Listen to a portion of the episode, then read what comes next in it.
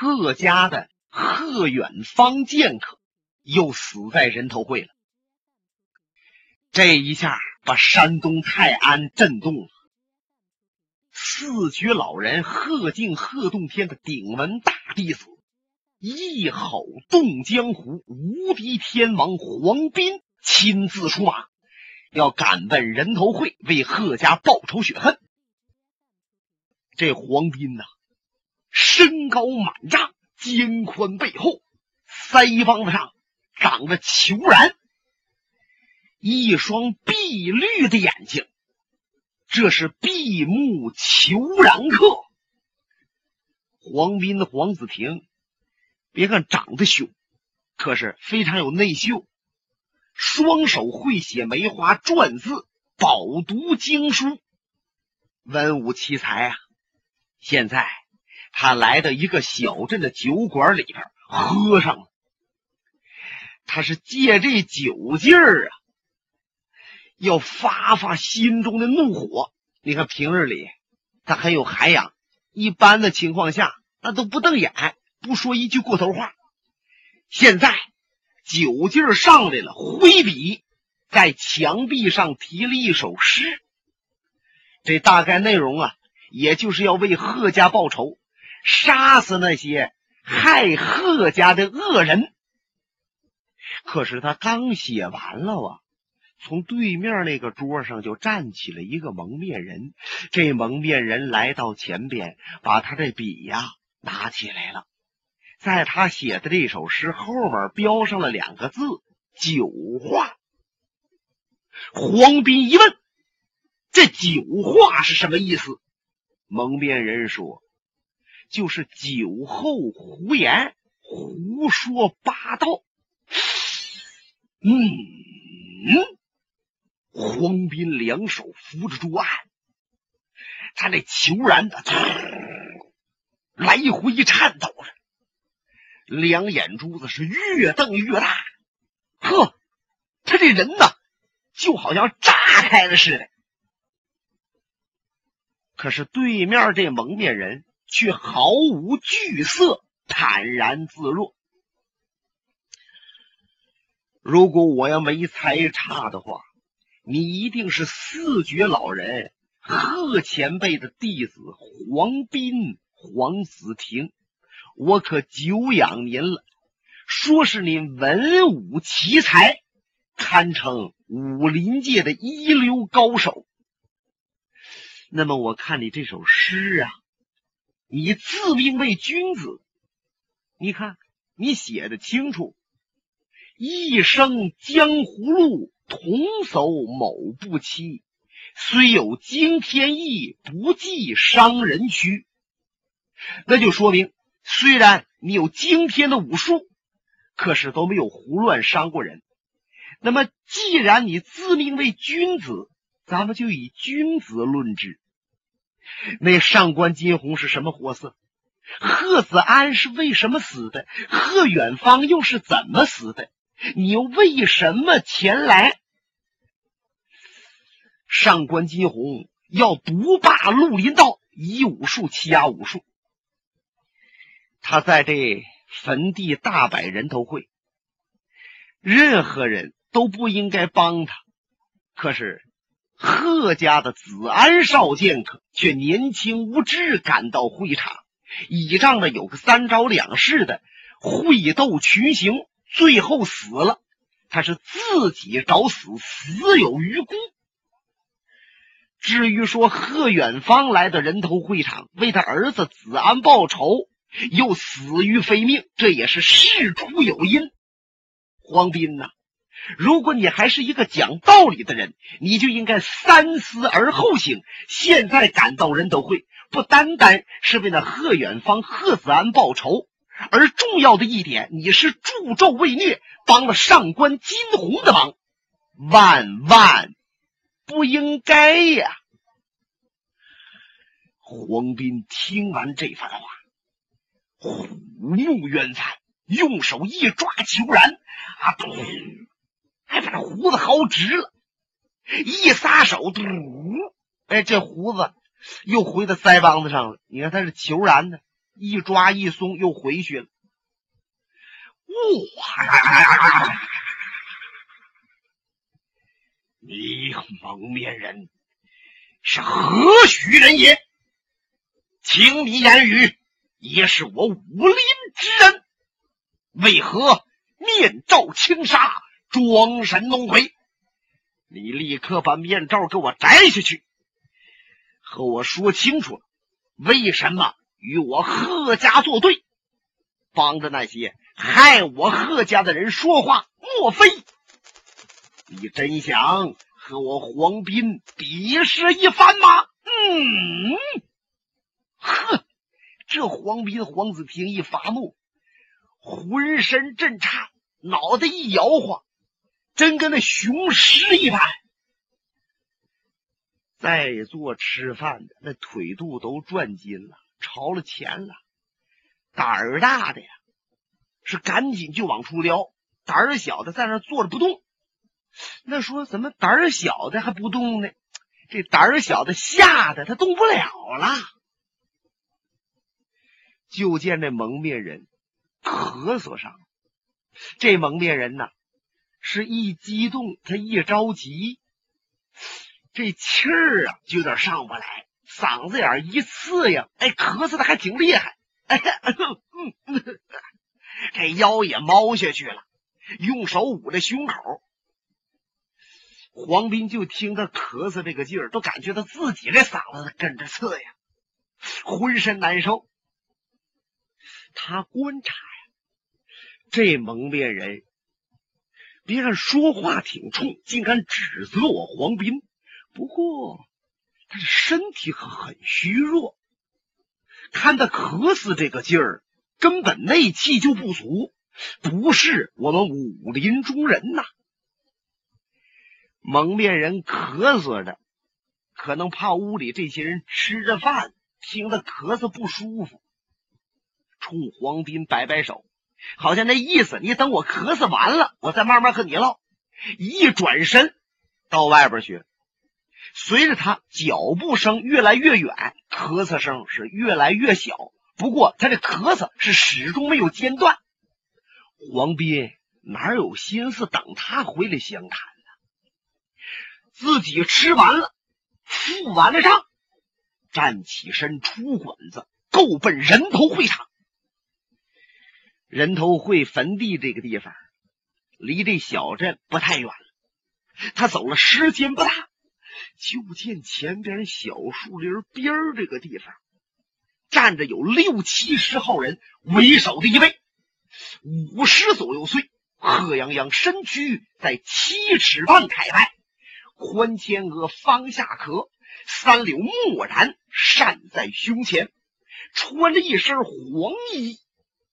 拍的这个英雄氅也是黄色的，肋下带着宝剑，腰里边也鼓鼓囊囊，不知道掖的什么家伙事儿。最引人注目的是这个人的两只眼睛，你别看他的眼睛啊不太大，可是闪烁着光亮，不怒自威。黄斌一眼就把他认出来了，这位正是金钱帮的帮主。子午龙凤环的上官金鸿，他们俩早在二十多年前就相识。那阵儿，上官金鸿在山东泰安府和老爷子四绝老人贺敬学艺。上官学贺家的功夫属于带艺进门，这贺老爷子呀，开始不承认他为徒弟，可是他老叫师傅啊，也就只好承认了。可是过了一阵子，贺老爷子觉得上官金鸿这个人呢，心术有些不正，就疏远他。也和黄斌与贺远芳谈过对上官金鸿的看法。那黄斌、黄子平是什么人物？慧眼识人呐！二十年前他就琢磨着上官这个人呢不正道。不过既然……拜自己的师傅为师了，我们论着是师兄弟。他敬我一尺，我还他一丈。哎，别的呀，就别多想了。现在看着上官，哎呦，黄斌、黄子婷这个心呢，就觉得有点不舒服，是扎扎啦啦的。说怎么着呢？见上官这个气势和二十年前又不同了。二十年前虽然瞧出来他是个伪君子，他装模作样恭敬自己的老师傅，可是现在呢，他虽然站在道边很规矩的那个样不过浑身上下带着那么一股傲气。他这种气派完全是居高临下。把天下任何人都没放在心里，是这么一种气势。上官金鸿早已经得到快报，说黄斌、黄子婷奔这边来，他在此处恭候多时。这些人都是他金钱帮的剑下呀。他离老远一看黄斌过来了，是抓着英雄场，噔噔噔噔噔噔噔，紧跑几步来至切近，扑通跪倒。大师兄在上，小弟上官金鸿与您有礼。上官金鸿这一两年是苍绝一时，谁也惹不起他。也别说他给谁跪倒，就跟谁客气施个礼，都得吓谁一跳。金钱帮的剑下一看，好嘛，见着这个黄大个我们帮主就跪下了。看来。贺家那边的人是真不简单，令我们帮主敬重。黄斌一看，赶紧俯身，双手相搀。上官帮主，快请起！您这样可折杀黄斌。上官金鸿就感觉到这个脸啊有点发烧，他浑身不自在。呃，大师兄，别人管我叫帮主也就罢了。您管我叫帮主，我我听着不顺耳。呵呵呵上官师弟，我想你多年来的夙愿就是要当个一帮之主吧？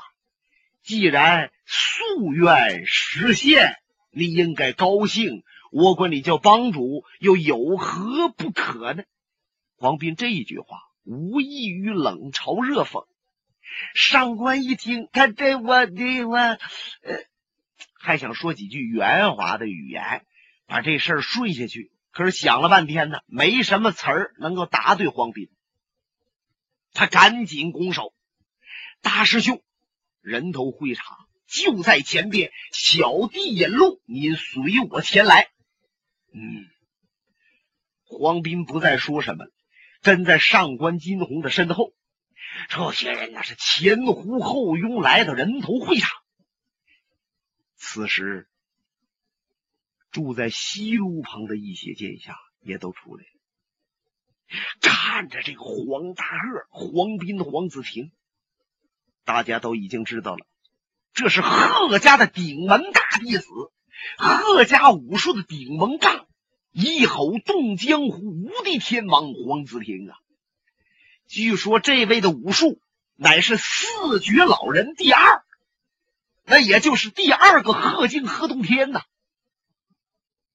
前些日子贺子安死了，跟着贺远方又死了，他黄斌来到，那这一场血战是在所难免。那梅二先生看看胡峰的胡不归，胡不归瞧瞧他，两个人都苦苦一笑，心里都明白。贺远方死跟他们有关系，那黄斌来了，矛头肯定是指着他们呢。黄斌被上官金鸿让到炉棚，两个人客气几句落座，下边把茶泡上来了，然后立刻准备饭菜。黄斌问上官师弟：“你和我仔细的介绍一下子安和远方。”是怎么死在对方手的？有多少人联手害的远方？我心里边有底儿，出手的时候我好知道伤谁。上官金鸿还没等回答这些话，眼泪先淌下来，显着心中十分难过。唉，师兄，千不对万不对。还是我一人的不对呀？虽然我要为民除害、为国分忧，除掉梅花道李寻欢，杀死李寻欢后，在此处摆人头会，向天下示意，梅花道已经铲除。我也借此机会要除去梅花道李寻欢那些帮凶。你成想啊，李寻欢虽死，可是他的这些狐朋狗友，一夜还是不差呀。相战之下，子安被李寻欢的一个小朋友阿飞砸碎了头颅，死在当场。那么远方为贤侄报仇，虽说远方艺高胆大，那胡疯子和远方动手都不是个。可是哪里成想？胡疯子和那梅二先生先挖了个陷坑，晚上的时候把远方引出去，掉进坑内，结果了远方的性命。哈，这都是我呀，一时照顾不及，他们才死了。我对不起老师傅啊！上官金鸿哭的是泪如雨下，再看黄斌，用手抓着裘然，那手一较劲，把胡子薅下来三四十根儿啊；另一手抓着衣服，把衣服掏了好几个窟窿。这劲儿啊，早就憋足了。真要是给对方薅上，也够呛。两个人唠了一会儿。事情都说明白了。又过一阵儿，饭菜上来，上官金鸿敬了黄斌几杯酒。黄斌、黄子庭站起来：“师弟，我现在要到外边去，我要杀掉害远方和子安的几个人。你陪同我出去，不然的话，我不认识他们那些人。”嗯。师兄，你一路疲劳，还是歇息一时再战不迟。哎，我不疲劳，你陪我出去吧。好吧。上官金鸿心想：这回算妥了。本来这人头会打来打去，我的弟子金无命断了胳膊，我就没有必胜的把握。可是黄斌来此，何人能敌呀？此时，西面炉棚的剑侠已经得到报，说东面炉棚的黄斌和那上官金鸿出来了，准备约战。这些人呢，全在炉棚里边出来，还有许多百姓都围拢过来，都打量这黄大个黄斌，这个长错了台了，身子板也宽，站在那里就像个铁塔一样。可是黄斌说话声音并不太大，他压低了声音：“对，在下不才，我黄斌黄子庭，祖居山东泰山，现在来此，我是要给我的家人们报仇雪恨。我的师弟远方和贤侄子安死的太惨了，我知道他是被谁杀的。”现在我只想杀三个人，把这三个人杀完了，我是秋毫无犯，转身就走。第一个人就是阿飞，第二个人梅二先生梅生梅柏林，第三个人就是胡疯子胡不归，请出来吧。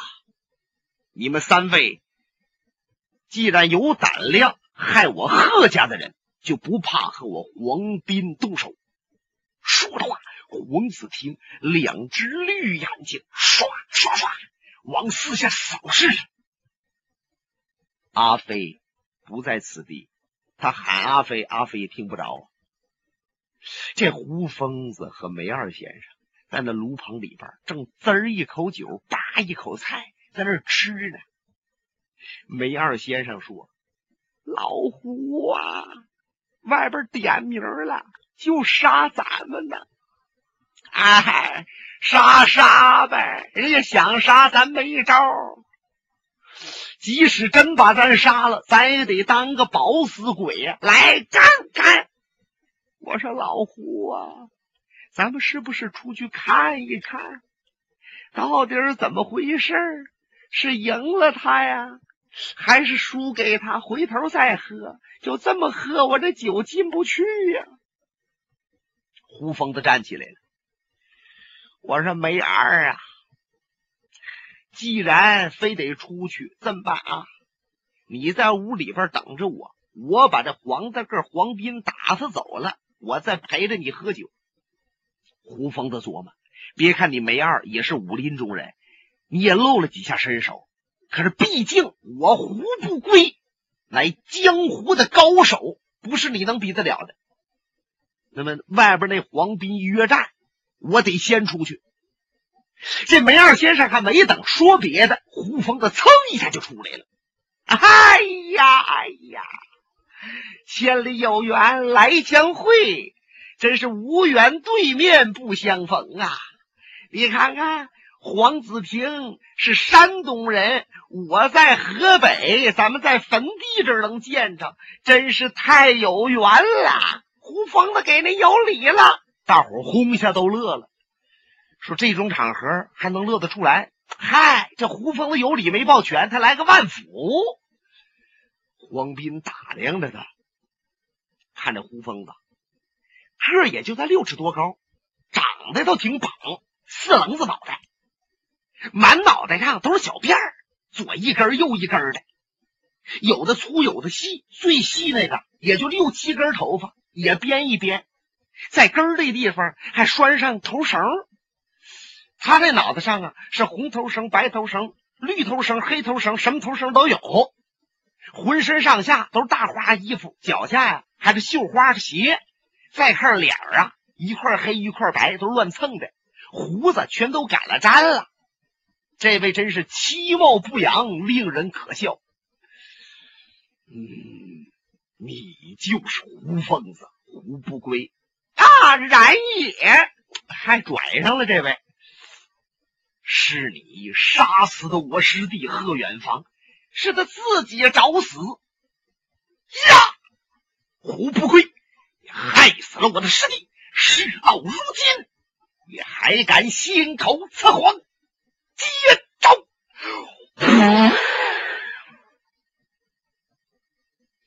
这皇帝不动手，是如若磐石；一动手，快若脱兔。大巴掌像簸箕似的拍向了胡不归的顶梁。胡不归看场奔自己来的，他身子往旁边一闪，单掌横胸向旁边一挂，像大金丝小缠腕掐住黄斌的腕子。可是这手刚一搭在黄斌的腕子上，黄斌的腕子简直就像个钢杠子似的，啪往起那么一弹，哎呦！震得胡疯子手指头就一痛，跟着黄斌下边飞起一脚，胡疯子往旁边一闪，黄斌来个倒钩腿，啊啪！